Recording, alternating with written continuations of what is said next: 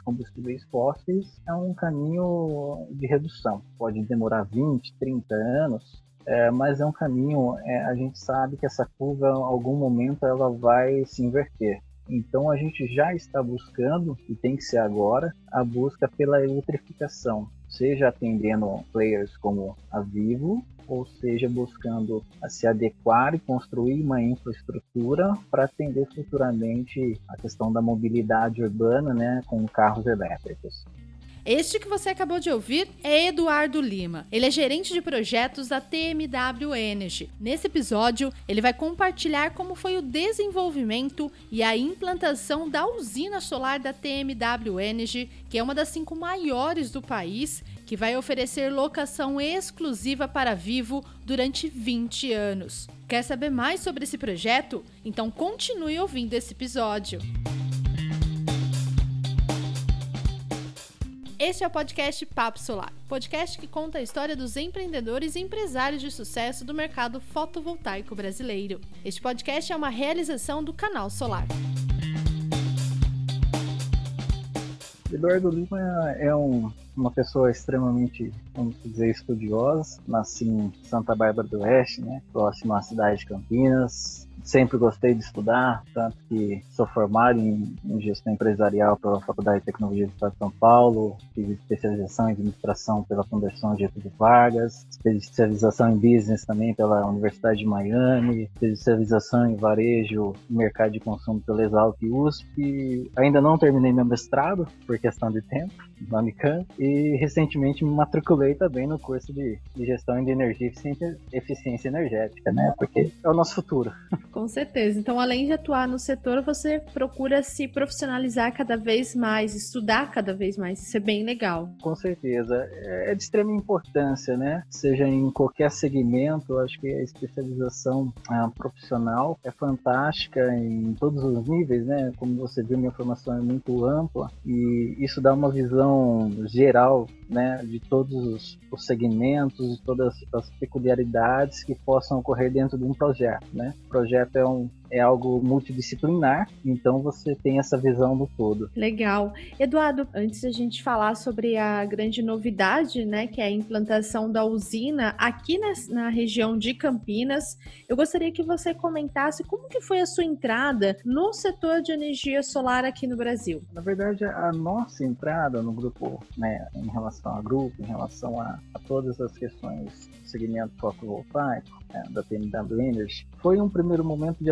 aprendizado, né? Está sendo um momento de aprendizado. É a nossa primeira usina. A gente buscou realmente absorver, né, dos melhores players uh, que nós temos no mercado, essa expertise, desenvolver essa expertise em casa também, né, com todo esse conhecimento retirado. E mas assim, tudo, todas essas premissas, né, de entrada nesse segmento, ela se deu pela pela vocação do grupo, uma vocação de, de paixão, uma vocação de inovação, uma busca pela transformação dos diversos tipos de negócio é, sempre visando com muita velocidade, levando em conta os aspectos sustentáveis é, e pensando a longo prazo, porque a gente sabe que a longo prazo o mercado de energia é um mercado em plena ascensão, é atualmente o mercado em plena ascensão, mas no futuro ainda vai ser cada dia melhor. Com certeza, é o mercado, principalmente ali, é, as fontes renováveis, elas englobam diversos setores, energia solar, eólica, biomassa, e são o futuro, né, para uma, uma recuperação verde, como muitos estão falando, pós-pandemia, e com certeza irá trazer muito investimento nesse setor, tanto energia solar quanto energia eólica. Bom, Eduardo, já que você comentou a sua atuação, a sua carreira também, como foi a entrada da TMW aqui no Brasil, eu gostaria que você falasse então da implantação da usina solar, que é uma das cinco maiores do Brasil em geração distribuída. Ela começou a operar exclusivamente para Vivo, então é um trabalho em conjunto. Gostaria que você contasse como que foi esse projeto, como que ele começou, como ele aconteceu e principalmente para a gente ter uma noção aqui do tamanho, quais foram os principais desafios? É, esse projeto ele teve início em 2018, né? É, esse, o estudo, o levantamento de todas as informações, é, análise PVC, viabilidade. É, começamos também com um grande parceiro nosso, o escritório de Mareste, a verificar as possibilidades, questões societárias, como que funcionaria as aplicações é, do setor, né? As questões legais, tributárias. Ah, e propriamente dito, em 2019 nós fizemos a contratação do, do EPCista ao Sol. Eu tive o prazer de trabalhar com a equipe da Sol, uma empresa do Grupo Energisa, uma equipe fantástica, um dos melhores do mercado, né, é, em construção de usinas fotovoltaicas para a GD e eles contribuíram demais para esse projeto. Tendo o início propriamente dito a construção em maio é, de 2019, e a conexão da usina em maio de 2020. Um ano praticamente de, de duração do projeto é, de construção até a conexão. É um projeto de é, não tantas questões complexas para a construção,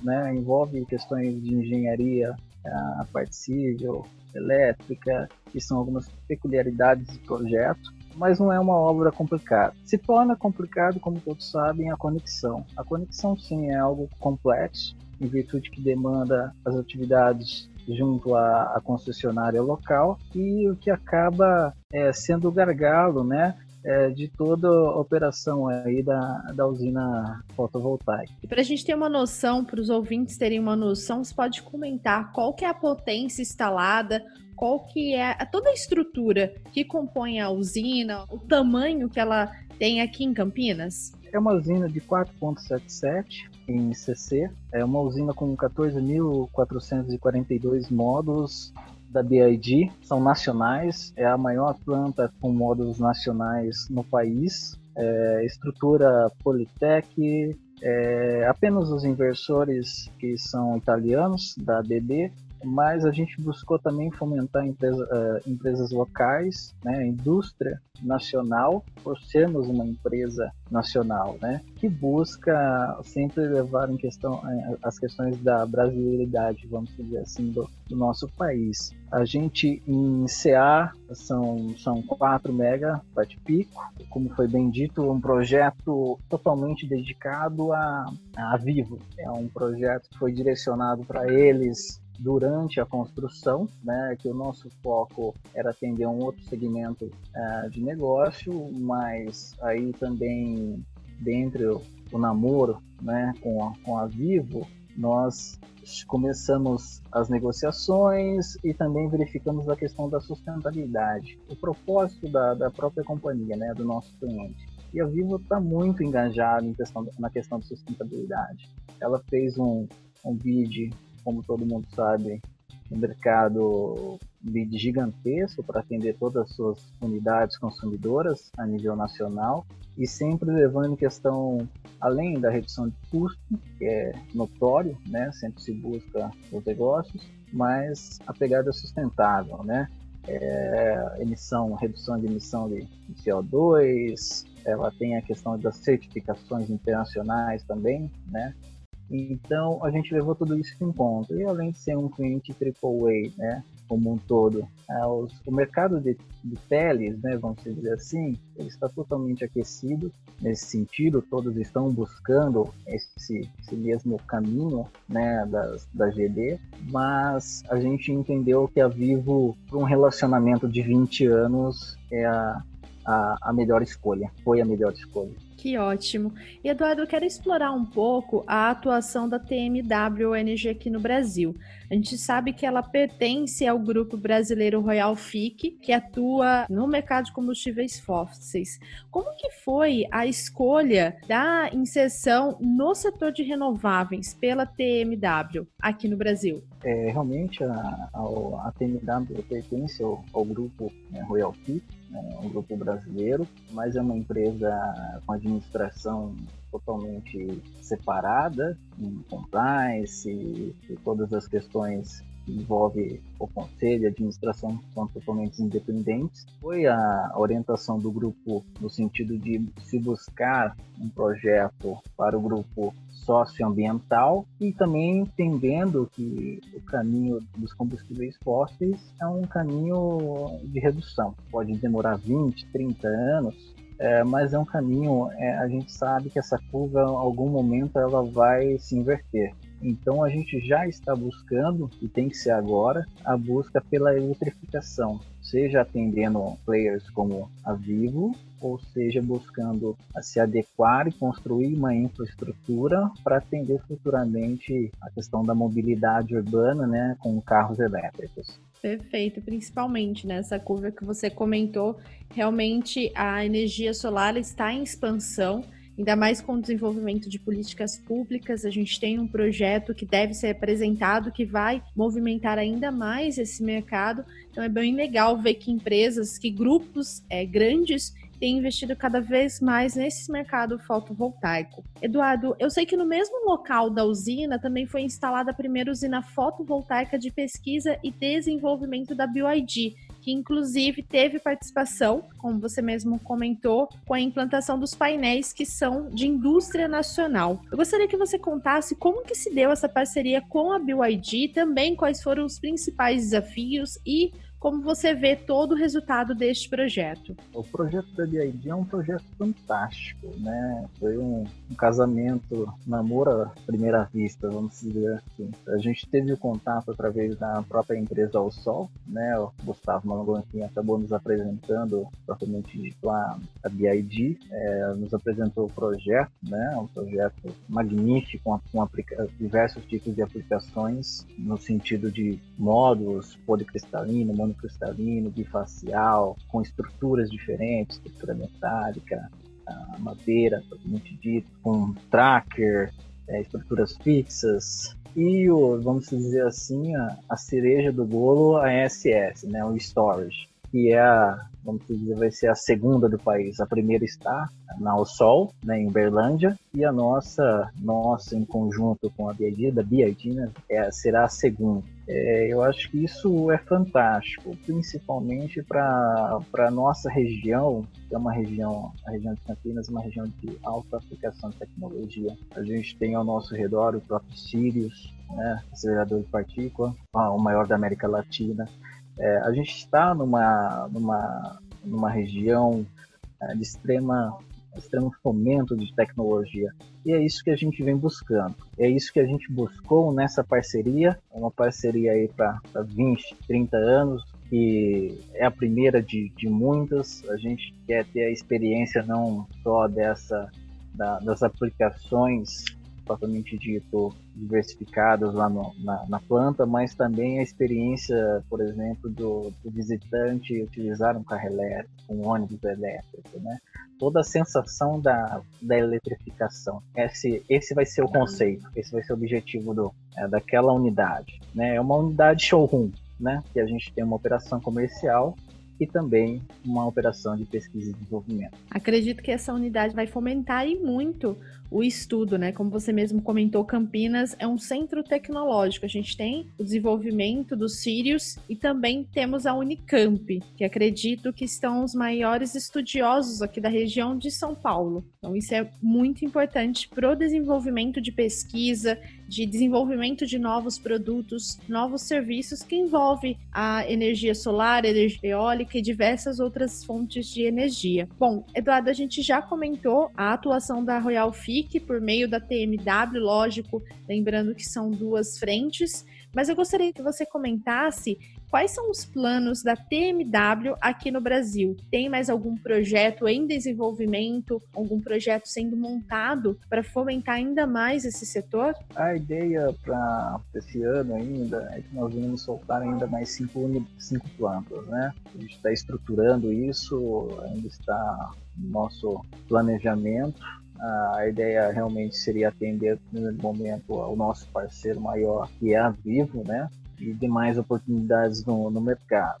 Mas é, a gente tem esse planejamento para novas cinco plantas.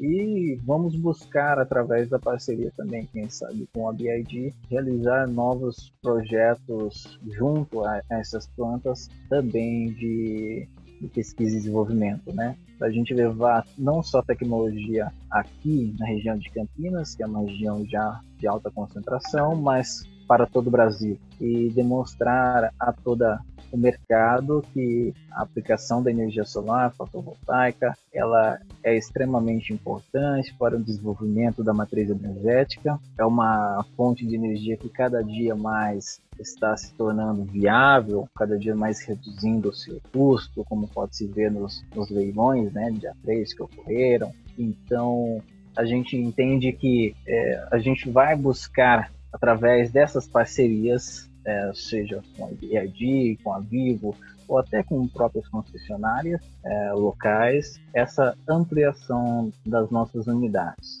É, o nosso objetivo é tornar a TMW ainda maior que a, a nossa empresa, outra do grupo, que seria a Royal Free. Perfeito.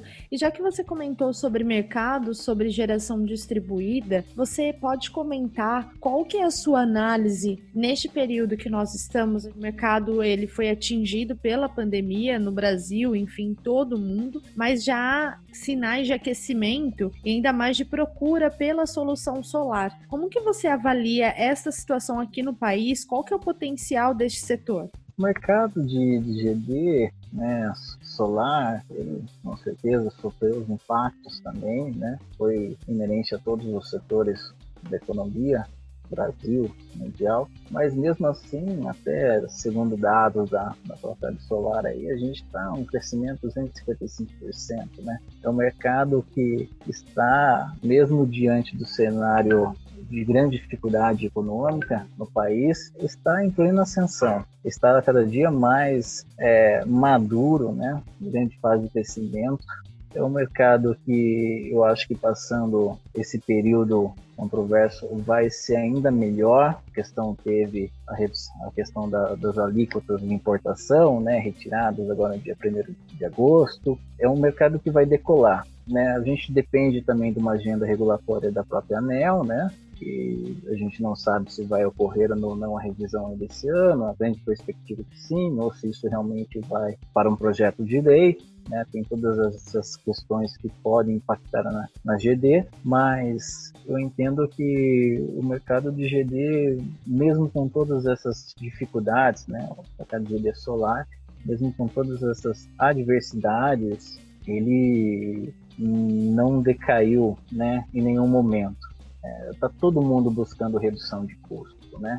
Isso você pode obter através da, da fonte fotovoltaica. Muito bem colocado. Bom, Eduardo, a gente já falou um pouco então sobre mercado, sobre a sua atuação, a sua carreira no setor fotovoltaico.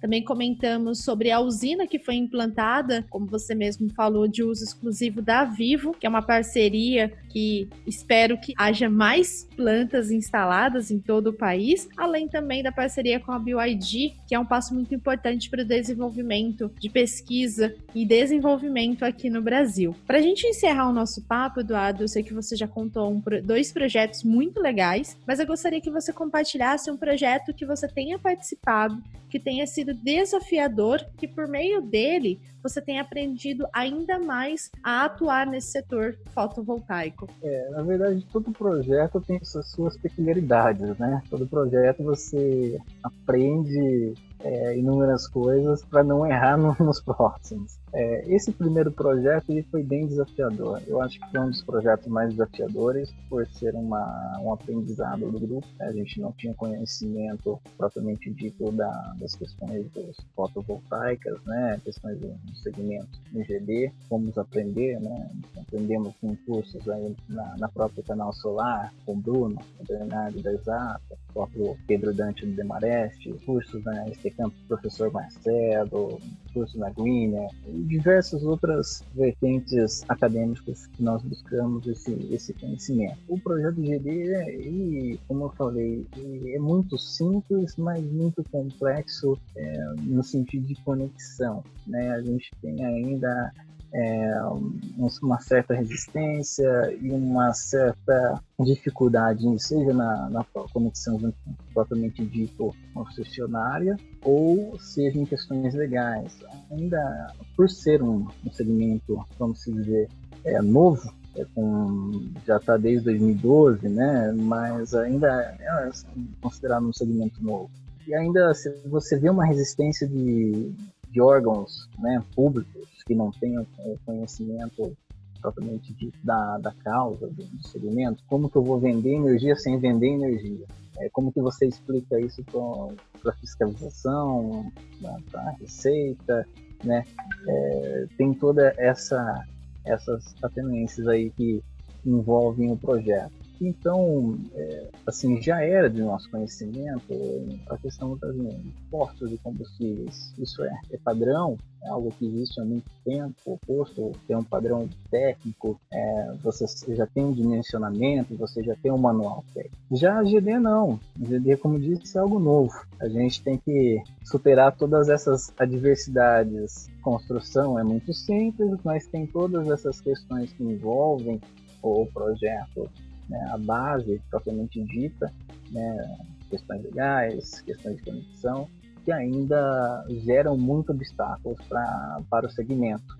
E a gente precisa desenvolver muito isso é, não propriamente para a TMW, mas isso a nível Brasil, né? Eu acho que a gente tem que ir pensando um segmento de extrema importância para a matriz energética, um segmento que está auxiliando a economia ah, nessa retomada, é, a gente tem que melhorar todos esses caminhos. Né, para que se torne mais fácil para todos os empreendedores que busquem o desenvolvimento de uma planta fotovoltaica.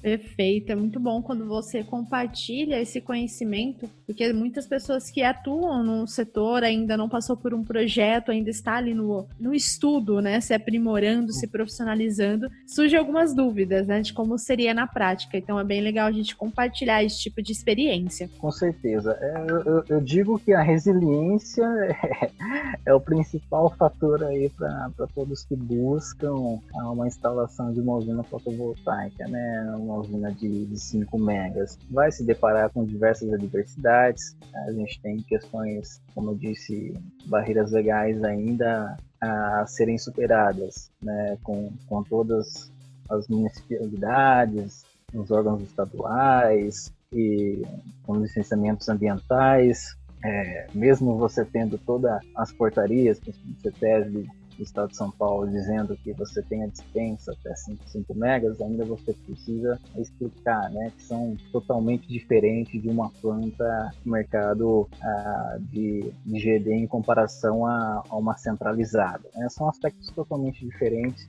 né? impactos totalmente diferentes e a gente precisa ter muita resiliência para poder passar toda essa história para os, os órgãos. Isso é muito legal, realmente. Bom, para a gente finalizar, eu sei que você comentou no início do podcast que o Eduardo é um estudioso. Então, gostaria que você deixasse um comentário, um conselho que você gostaria de ter recebido quando você começou na sua carreira e quer compartilhar hoje para quem pensa em atuar no mercado fotovoltaico ou para quem já atua e está buscando alguma, algum tipo de profissionalização, algum tipo de capacitação. Olha, como conselho, eu, eu só tenho a dizer, busque se cercar pelos melhores profissionais do mercado, é, busque os melhores players, é, não queira é, buscar o melhor orçamento. Muitas vezes o melhor orçamento para aquele telhadinho não é a melhor solução. Então a gente tem que buscar assim fazer a melhor entrega também aos nossos clientes, né, da forma mais profissional possível, porque a gente sabe que é um mercado novo, aquecido, que tem muita gente se qualificando, mas a gente não pode também começar a entregar projetos ruins, né? A gente tem que realmente buscar estabelecer um nível de excelência nesses projetos, porque tem todas as suas complexidades de engenharia, né, que sempre é necessário um profissional de engenharia estar tá acompanhando. E então, como conselho, busquem os melhores profissionais, é, estudem muito, né, leiam muito de fontes que passem informações fidedignas, como o canal solar, por exemplo, porque é só através de muita leitura que a gente consegue moldar né, todo esse conhecimento, porque a gente vê muita, ah, principalmente muitos temas de, hoje de fake news, a gente vê isso acontecendo em muito né, é, no mercado, é, depois você vê projetos que não são entregues em sua totalidade, projetos ineficientes ou até telhados, por exemplo, que acabam num erro de cálculo estrutural, acabam desabando e podendo uh, machucar diversas pessoas, além do prejuízo patrimonial. A transparência com o consumidor é extremamente importante. É, não pode ser um projeto que você fala que vai entregar X e está entregando menos X. Então a gente tem que ser muito transparente com todos os consumidores, porque isso é, só corrobora né, para o crescimento do setor se todo mundo ficar satisfeito com aquilo que está recebendo, pensando em consumidor, de um projeto que se para em pé, né? um projeto que é viável, que tenha pegada sustentável, que te traz redução de custo, que você deixa de pagar 98%, da 97% da sua fatura na concessionária, é algo fantástico. Então a gente não pode vender gato por lebre, né? E o que mais você precisa saber hoje?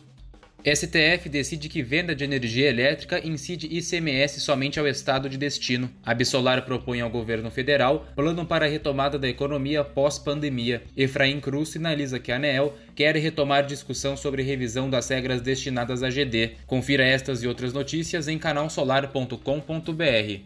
Este foi o Papo Solar o podcast mais importante do setor de energia solar. Semana que vem tem muito mais. Até lá!